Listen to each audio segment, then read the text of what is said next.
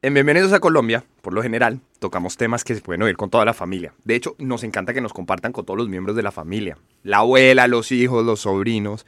El programa de hoy puede no ser uno de esos que quieran oír con niños presentes. Hablamos de sexualidad, de drogas, hay groserías. Si están oyendo con niños, les recomendamos que este episodio lo oigan después, con audífonos, donde quieran. Aquí el episodio.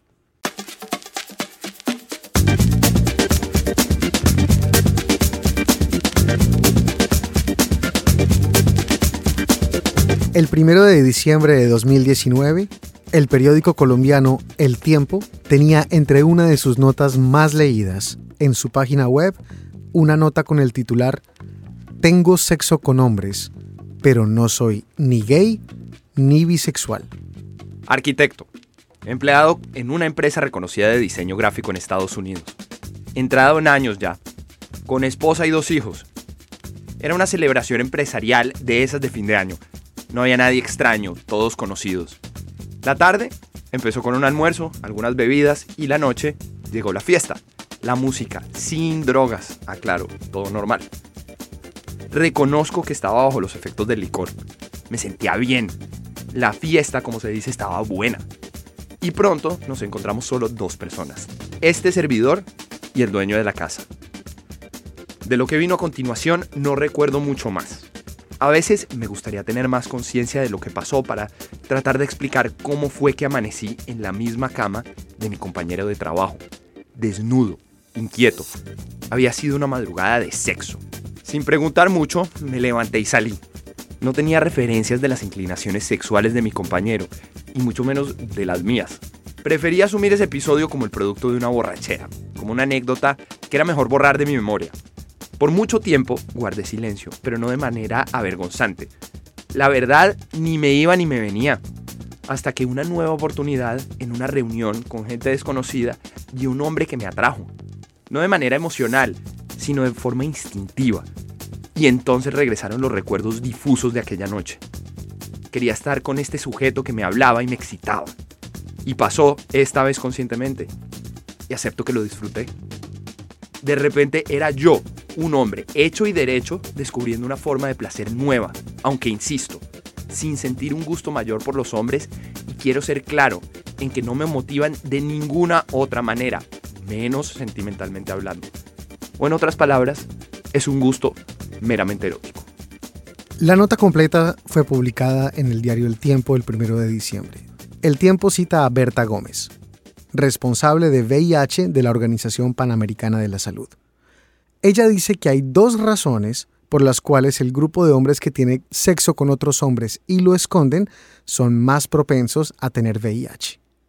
Primero, por las prácticas de riesgo en que algunos de ellos incurren, pero sobre todo porque socialmente no son aceptados, lo que los hace vivir en un mundo de silencio, que termina convirtiéndose en una barrera a la hora de acceder a servicios sanitarios y así identificar si son portadores o no.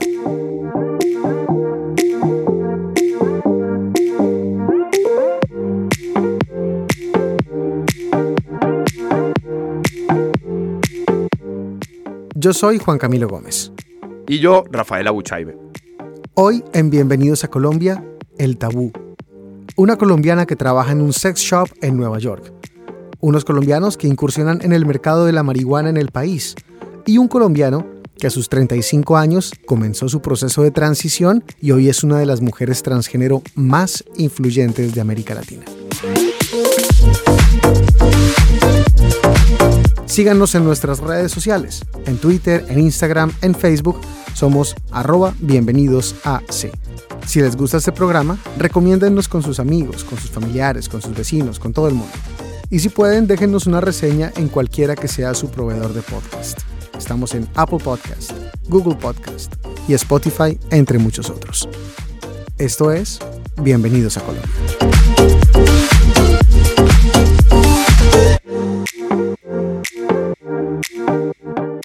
El sexo siempre es tabú. Siempre. No importa que haya 7 mil millones de personas en el planeta y que para que la mayoría de esas personas hayan nacido, dos personas hayan tenido que tener sexo, sigue siendo tabú. Y más aún, son los trabajos que tienen que ver con el sexo. las personas que trabajan en la pornografía, las personas que trabajan en la prostitución, incluso los sexólogos generan mucho tabú. Siempre hay un morbo detrás, algo prohibido. Margarita Bedoya trabajó en un sex shop en Nueva York. Ella es escritora, tiene muchas historias que contar sobre lo que vio, sobre lo que vivió. Encuéntrenla en su blog margaritabe.com. Esta historia es sobre cuando Margarita quiso renunciar a ese sex shop. Esta es Margarita. Hace tiempo les conté que estaba trabajando en un sex shop. Quería renunciar porque era un trabajo que me asfixiaba. Me sentía agotada, como cargando kilos de mierda sobre la espalda, aunque no hacía casi nada. Tras meditarlo por varias semanas, decidí lanzarme de cabeza. Le dije a mi jefe que necesitaba hablar con él. Entramos a la oficina y le expliqué que renunciaba porque trabajar ahí no era lo mío. No sé, quiero hacer algo diferente. Este nunca ha sido mi plan, argumenté tras la renuncia. Aunque no creo que trabajar en un sex shop sea el plan de nadie. O bueno, a lo mejor hay alguien que sueña con eso y todas las noches le pide a la vida con lágrimas en los ojos poder vender penes y mostrar sus texturas a otras personas. Preguntarles si quieren lubricantes anales o vaginales y tener descuentos en juguetes y pastillas para la erección. No se hagan, ya sé que lo de los descuentos les gustó.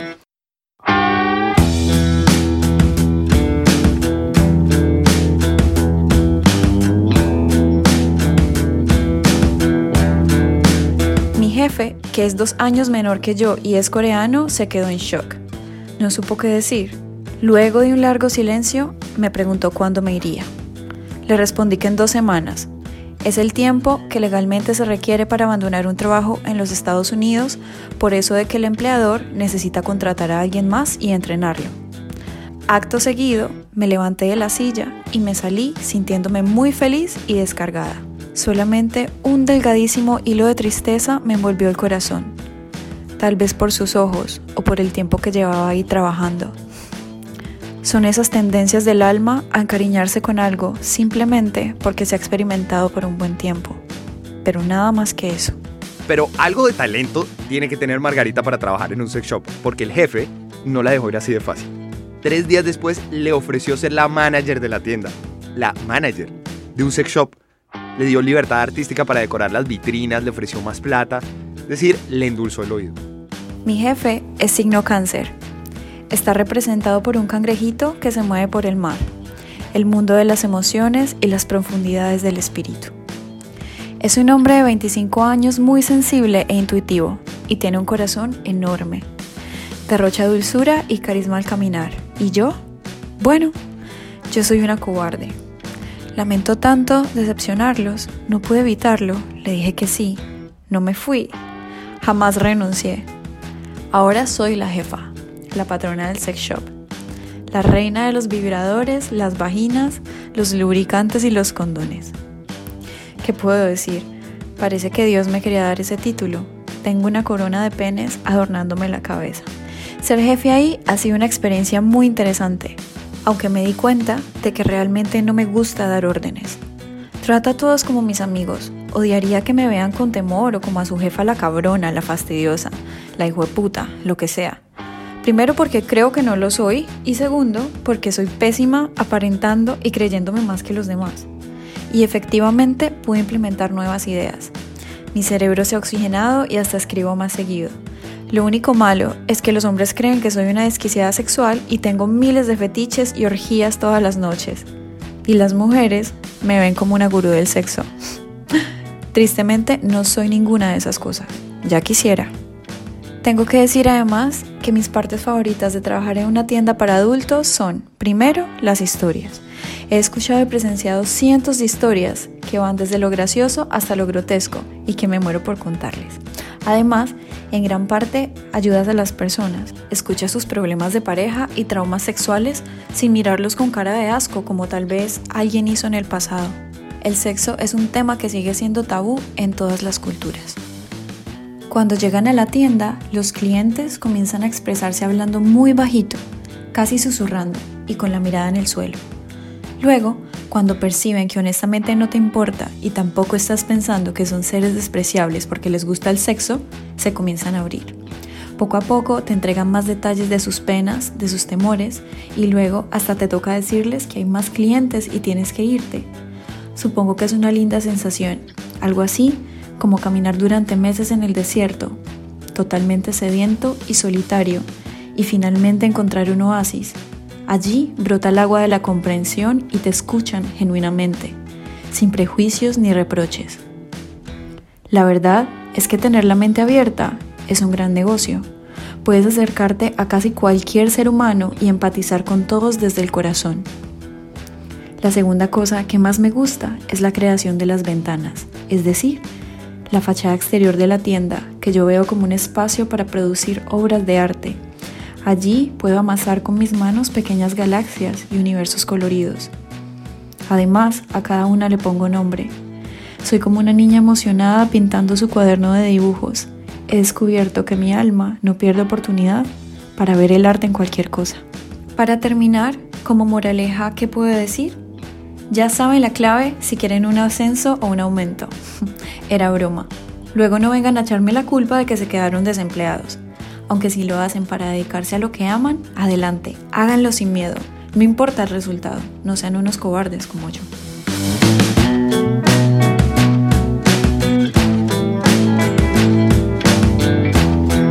Margarita ya no está en Nueva York, acaba de arrancar otra vez en Europa, tiene muchas más historias en su blog margaritabe.com. Parece increíble, pero en 2019 es casi imposible entrar a un café, a una tienda de vinos, a una tienda de regalos, a una sala de té, a una tienda de dulces, hasta un Starbucks, sin que le ofrezcan a uno CBD. Y hay para todo, para que crezca la barba, para mejorar el rendimiento sexual, para mejorar el rendimiento de la barba, para la ansiedad, para la calvicie, para el sueño. En todos lados hay productos que tengan CBD. Sí, un extracto de la marihuana.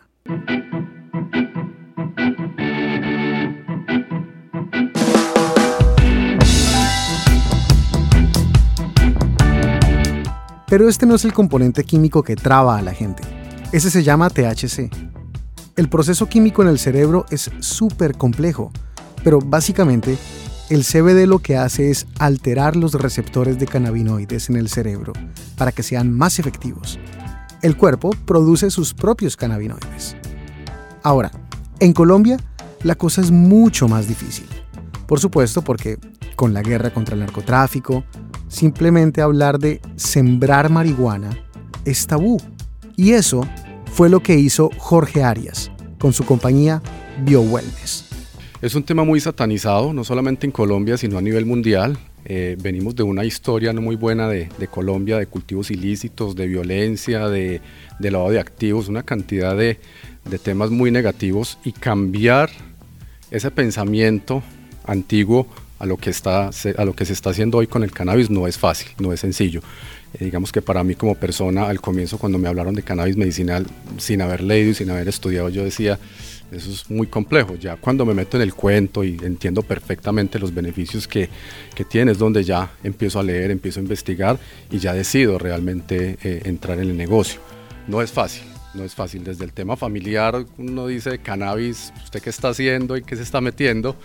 es en serio, pero realmente llevarle eh, esa información al consumidor final es lo más complicado.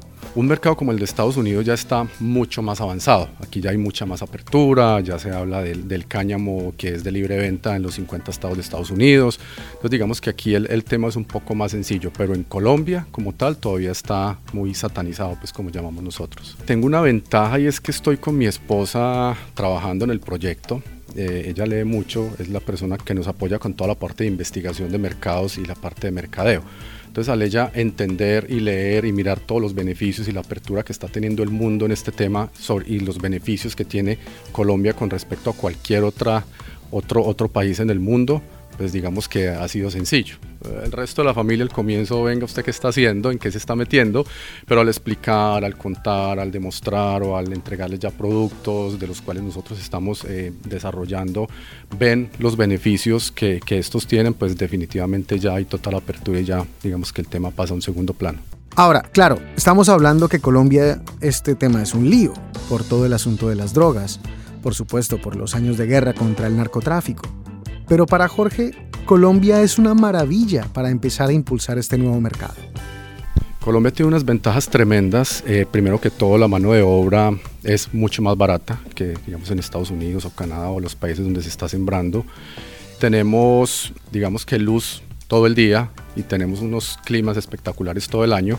Eh, estos países tienen estaciones, tienen épocas donde tienen poca luz, deben usar de pronto invernaderos donde el costo de producción es mucho más alto porque deben usar eh, iluminación que no es natural, mientras que en Colombia tenemos un paraíso para, para la producción de cannabis medicinal. Entonces de allí que los costos de producción son realmente mucho más económicos que en cualquier otro país donde haya estaciones y mano de obra más, más costosa. O sea, ustedes tienen matas de marihuana sembradas en Colombia? Sí, así es. Pues nosotros no, nosotros como grupo todavía no porque estamos en todo el proceso de licencias, pero ya hay varias compañías que sí tienen en este momento eh, siembras. Y son matas que tienen vigiladas, para que no se entren a robárselas.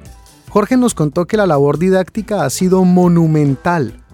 Medio en chiste, medio en serio, nos dijo que les ha tocado explicarles hasta a los ladrones que si se roban estas matas y se las fuman, no se traban, sino que se relajan o se quedan dormidos. Y claro, el tabú sigue. Y Jorge está convencido de que a través de información es que se logra cambiar mentes. Tradicionalmente Colombia fue, eh, pues tuvo, perdón, problemas de narcotráfico, de muchas muertes, de lavado de activos, bueno, muchas cosas que, que, hemos tratado de dejar atrás y estamos ya mirándolo desde la parte positiva de cómo nuestra compañía puede aportar al desarrollo o a que las personas tengan una mejor calidad de vida con base en una, en una planta que se adapta perfectamente a nuestro organismo. No es fácil, es muy complicado.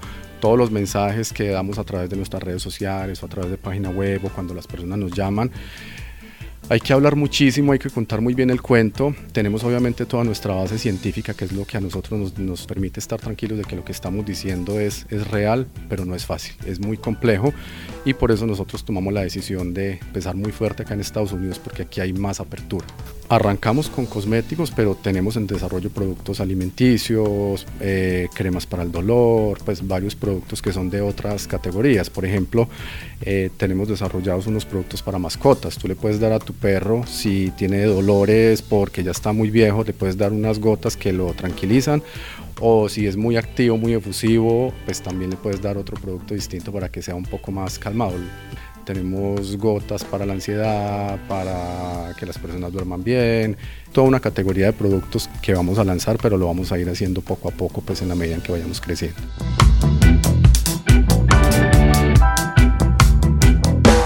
Jorge Arias, creador del sitio BioWellness, ahí pueden encontrar todos los productos que ellos ofrecen. De pronto terminan calmando al perro que tiene a los vecinos mamados con la ladradera.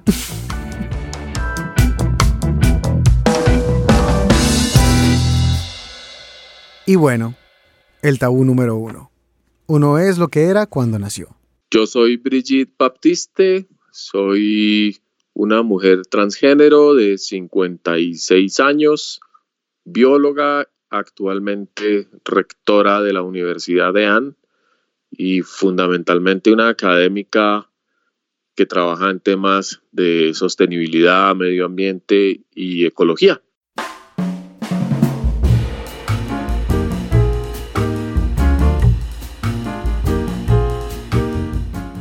Brigitte siempre se sintió mujer. Cuenta que desde muy pequeña supo que algo no andaba bien que no podía expresarse como quería y que mucho de lo que sentía no concordaba con lo que veía en ella. Pero a pesar de saberlo y estar segura de ello, guardó silencio. Yo nací en el año 63 y digamos que para el año 70 tenía plena conciencia pues de que yo era una niña, pero no podía manifestarme como niña porque todas las condiciones eran desfavorables para eso. Así que viví en masculino hasta los 35 años, periodo muy duro y pues con mucha negación de mí misma, con mucha frustración, con muchas limitaciones. A pesar de su silencio y de la negación, Brigitte siempre tuvo el apoyo y el amor de su familia y se refugió en sus dos grandes pasiones, la ciencia y la literatura. Eso hizo que llegase viva, digamos, a los 35 años. Y en ese momento sí ya unos hechos familiares, el fallecimiento de mi hermana, una relación larga que no había funcionado, coincidieron para mostrar que si uno no es quien es, si uno no trata de ser honesta consigo misma, no tiene cómo ofrecerle honestidad también a los demás. Generalmente la vida es una mentira. Entonces decidí que a partir de ese momento iba a reconocerme como Brigitte, escogí mi nombre ya de manera muy consciente y empecé a, experimentar qué significaba vivir en femenino ya con 35 años de edad. Realmente nunca pienso en Luis Guillermo, ni pienso como Luis Guillermo. Tengo mi nombre todavía en mis documentos y en mi historia, por supuesto, porque ese es el nombre que mis papás me regalaron y lo, lo valoro mucho en ese sentido. Pero realmente cuando yo escogí Brigitte, toda la luz se hizo y, no tengo, digamos, una fijación con el pasado y con ese pasado masculino de ninguna manera. Por eso escribo en mi Twitter que eh, renací hace 21 años ya. Renació, pero sus padres aún se refieren a ella como Luis Guy. Brigitte reconoce que no lo hacen con mala intención o con mala voluntad sino simplemente porque duraron sus primeros 35 años llamándola así. Su familia en realidad la apoyó en todas sus decisiones. Con su renacer, inició su transformación. Su look y su cuerpo cambiaron. Pero, como es evidente en esta y en todas sus entrevistas, su voz sigue intacta. Así lo quiso, porque Brigitte canta. Bueno, cantaba, cantaba cuando estaba en la universidad, era parte como de esa catarsis y de la, de la intención de reconciliarme con mi cuerpo y mi voz era grata eh, y podía, digamos, también expresarla dentro de un conjunto. Siempre canté en coro, nunca me ocurrió salir a cantar sola. Tengo un oído terrible, así que me toca, me toca en equipo.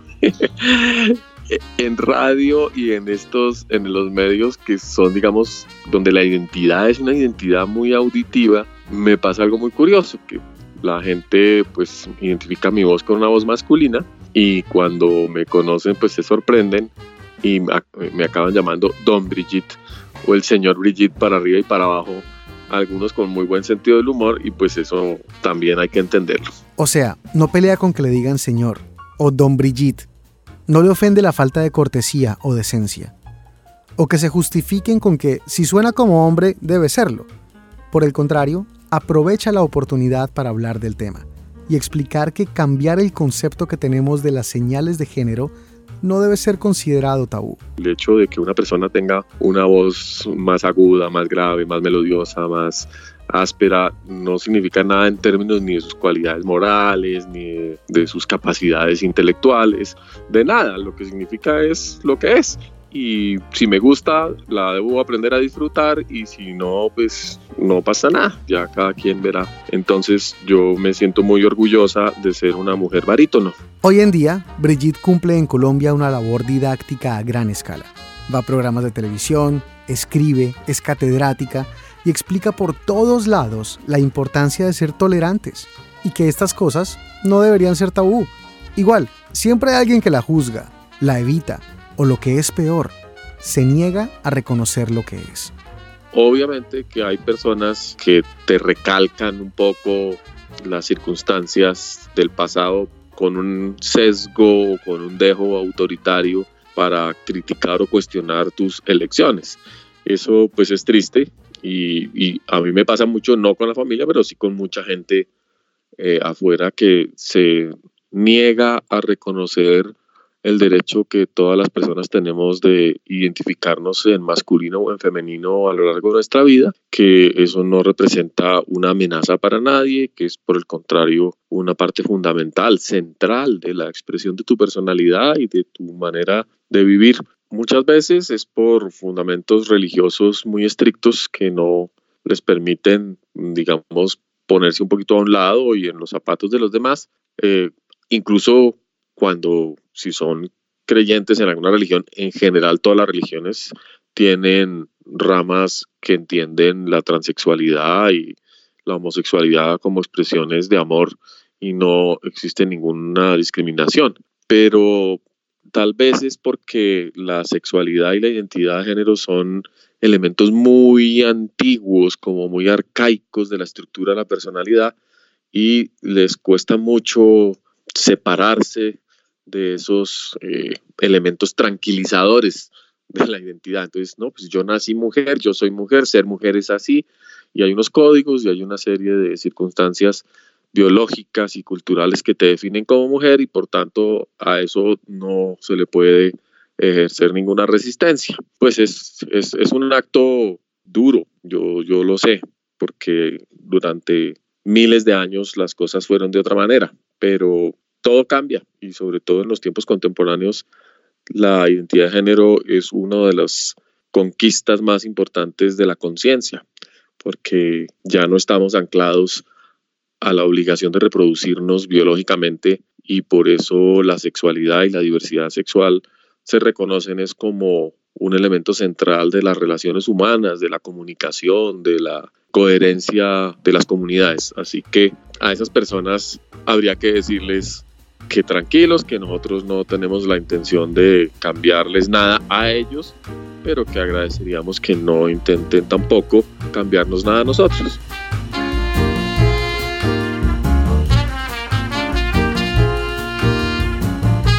La historia de Brigitte parecería ser especialmente difícil en Colombia, un país que en ocasiones suele ufanarse de tener legislación vanguardista en temas inclusivos, pero con valores sociales muy conservadores.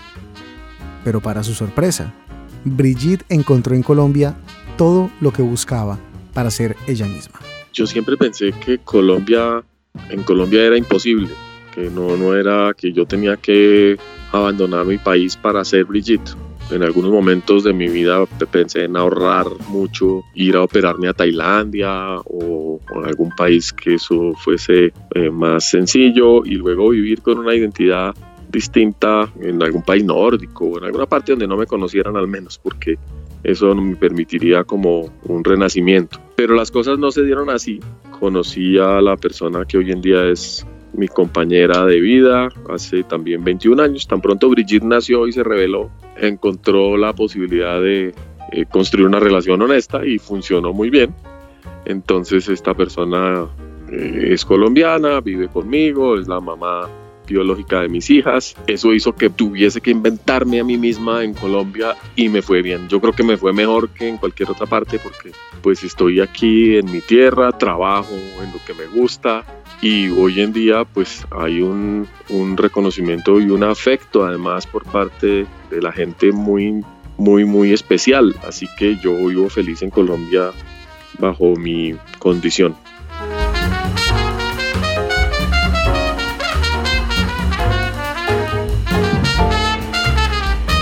Agradecimientos esta semana a nuestros invitados, la doctora Brigitte Baptiste, rectora de la Universidad EAN, Margarita Bedoya, la escritora y su blog margaritabe.com. Mucha suerte en su nueva aventura europea. A Jorge Arias y su página BioWellness, donde encuentran todo tipo de productos con CBD, ese producto que sale de la marihuana. Al tiempo y su nota Tengo sexo con hombres, pero no soy ni gay ni bisexual. Y disculparán la voz de Tarro, hoy afectada por los por el clima mayamero. Estamos en Facebook, en Twitter, en Instagram como arroba bienvenidos a sí. Nos encuentran en prácticamente todas las plataformas de podcast. Estamos en Spotify, en Apple Podcast, en Google Podcast y en muchas otras. Gracias por escucharnos. Nos vemos la próxima semana en Bienvenidos a Colombia.